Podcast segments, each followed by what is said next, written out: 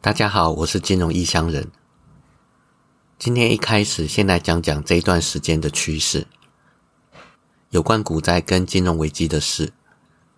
自从去年美国升息之后，全世界有在交易的人都在关注美国的 CPI。但是在六月 CPI 达到高峰之后，一直到最近，回落的走势一直不变。所以去年底市场开始了空头中的反弹。之所以说是空头中的反弹，是因为我说过好几次的通膨螺旋。不要以为通膨下降就没事了，通膨隔一段时间还会再来。到了二月中旬公布美国一月份的 CPI 数据时，市场赫然发现数据达到了六点四，比预期的六点二还要高，所以市场又开始转为恐慌。VIX 指数。从二月中开始，从十八左右上升到了二十以上。这个 VIX 会上涨多久，就看恐慌会持续多久。可讽刺的是，二月这次通膨恐慌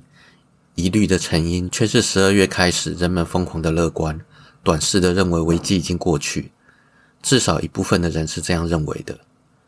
也可以说是整体市场参与的人，人性趋势就是如此，所以才会造成通膨螺旋。跟历史的不断重演。接下来进入第一个主题，有关俄乌战争的现况。在实体战争上面的部分，俄罗斯明显转为优势。自从去年俄罗斯阵前换将，换上能够直接面临血淋淋现实，而且做出有效阻止颓势的末日将军之后，我说过乌克兰要小心了。虽然俄罗斯又再度阵前换将，本来对此有所疑虑。但目前看来，后来这次的阵前换将，是为了组织进行俄乌战争满一周年的新攻势。而俄罗斯自从末日将军积极止血之后，换上新任将领，反攻速度虽然缓慢，但是颇为务实牢靠。不仅慢慢反攻包围逼近乌克兰东部顿巴斯地区的补给，还有交通枢纽巴赫穆特。除了大量使用温压弹还有铝热燃烧弹以外，还利用了重达三吨、号称炸弹之王，而且威力可以比拟小型原子弹的 FAB 三千。它产生两百六十公尺范围的冲击波，直接将乌克兰军队震死在深层的地下工事当中。这代表地面上基本上已经被俄罗斯占领，已经有余力清除躲藏在地下的乌克兰军队了。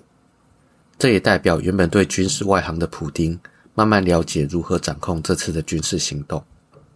而俄罗斯官方说法是，仅仅在巴赫穆特的红山堡垒一战，就有超过两万名乌克兰军队被歼灭，只剩下不到几百人撤回市中心继续反抗。但俄罗斯的说法可能会有点过度乐观，而且灌水的嫌疑。但从乌克兰与第三方的说法。也可以证实俄罗斯在乌克兰东部的优势。一名乌克兰军人在推特上面说：“所有的道路都被俄罗斯封锁，四面八方都是俄罗斯的炮弹，他们已经无路可逃。”而《纽约时报》在二十三日的报道，一位在顿巴斯与乌克兰军队一同对抗俄罗斯的前美国海军陆战队队员奥芬贝克表示，发生在巴赫穆特的激烈战斗是自从。俄乌战争爆发以来，伤亡最惨重的战斗之一。在巴赫穆特前线作战的士兵，平均只能存活四个小时。在巴赫穆特市区的战斗非常血腥，以至于这座城市被称作“绞肉机”。另外，还有消息指出，有七千多名来自北约的雇佣兵来不及撤离，被俄罗斯包围在巴赫穆特城中，无处可逃，正在做最后的反抗。而乌克兰也因为处于被动，所使用的手段底线也越来越低，像是炸毁巴赫穆特水库大坝，把俄罗斯军队跟当地民众一起受到水的冲击。另外，还用无人机直接对俄罗斯本土还有白俄罗斯进行攻击。但这种微弱的反击可能会只有反效果，也就是加大白俄罗斯介入这场战争的力道。在这乌克兰处于劣势的当下，北约各国说好要提供支援的军武补给等等，却要等到七月才能完全输送到乌克兰，这对弹药不足的乌克兰是一个致命伤。另外，也代表接下来三个月，俄罗斯很可能会攻下巴赫穆特这个重要的战略据点，接下来进攻之前失去的乌克兰东部顿内茨克的核心地区克拉马托尔斯克和斯拉维扬斯克。这种军事上的优势，支持俄罗斯方面对美国、北约说话声量增大，甚至新闻秘书公开吐槽说，普京仍然愿意就乌克兰问题举行谈判。但曾经声称会与普京对话的法国总统马克宏，还有德国总理肖兹，却没有与俄罗斯接触。其中马克宏还放鸽子六次。但是俄罗斯包围巴赫穆特还有另外一个隐忧，就是如果俄罗斯找到西方确实派兵介入这场战争的证据，那么俄罗斯就有了攻击美国、北约国家的口实。这很可能会让战争范围扩大到其他国家。不过，从后援经济的角度来看，战争是非常烧钱的。按照美国战争研究所 （ISW） 与斯德哥尔摩国际和平研究所 （SIPRI） 的资料指出，从去年三月计算到去年底，俄罗斯各项经济损失加重起来，平均每个月消耗七百八十七亿美元。以二零二二年初俄罗斯国家总财富来计算，扣掉已经消耗的七零八八亿美元，还剩下八千零四亿美元，大约还可以撑八个半月。也就是说，按照这种烧钱速度，到今年夏天结束前，俄罗斯的国库就见底了。虽然说国库见底之后还能继续打，但是普丁能硬撑的时间也不多了。第二个主题去美元化。上周跟一位朋友聊投资，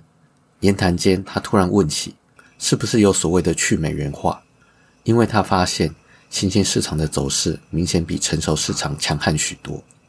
我跟他解释了去美元化的起源跟趋势，还有这么多新兴市场国家应该观察哪几个国家，还有这几个国家的优缺点。去美元化的趋势其实由来已久。主要是世界各国不满美元自私又蛮横的霸权，想要取回部分自主权，特别是跟美元挂钩的石油相关国家，所以需要把出口商品的计价转移到其他货币或者是类货币，外汇存底的部分也是需要转移。之前虽然有这些想法，但是考虑到不能跟日政当中的美国美元对着做，而且当时。支持美元的利益大于去美元化的利益，所以各国基本上都忍着。但是在两千零八年金融风暴，美国经济重伤，不断印钞大幅度让美元贬值，间接输出债务让各国经济受伤，形成支持去美元化的利益更大的形势之后，许多国家跟人民忍不住了。既然支持美元的好处越来越少。还要承担你美国的债务相关问题，不划算，而且不满，所以去美元化纷纷从想法转变成行动。在人民的部分，人民渐渐不再信任美元，开始寻找更为稳定、更容易流动，或者是更能获利的替代货币。币圈就是这样兴起的。在国家的部分，各国外汇存底慢慢转往美元以外的货币。像是欧元、人民币，或者是类货币的黄金，特别是输出石油的相关国家，因为跟美元绑定的石油收入占国家收入极大的比重，也没有哪个执政者会傻傻让自己的经济垮台，所以慢慢的改用欧元甚至是人民币来计价，以避免美国乱涨乱贬，影响到财政收入。再加上这些年美国的行为。让他们在中东的盟友累积的不满，另外还有这两年俄乌战争引起的经济战，加快了这些国家去美元化的速度。到了现在，受到经济制裁的俄罗斯，经济体系当中基本上已经没有美元的踪影，算是去美元化执行最彻底的一个国家。在这种美元经济霸权衰落的趋势之下。美国还在蛮横的执行他所谓世界老大的权威行为，只会加速支持的下滑，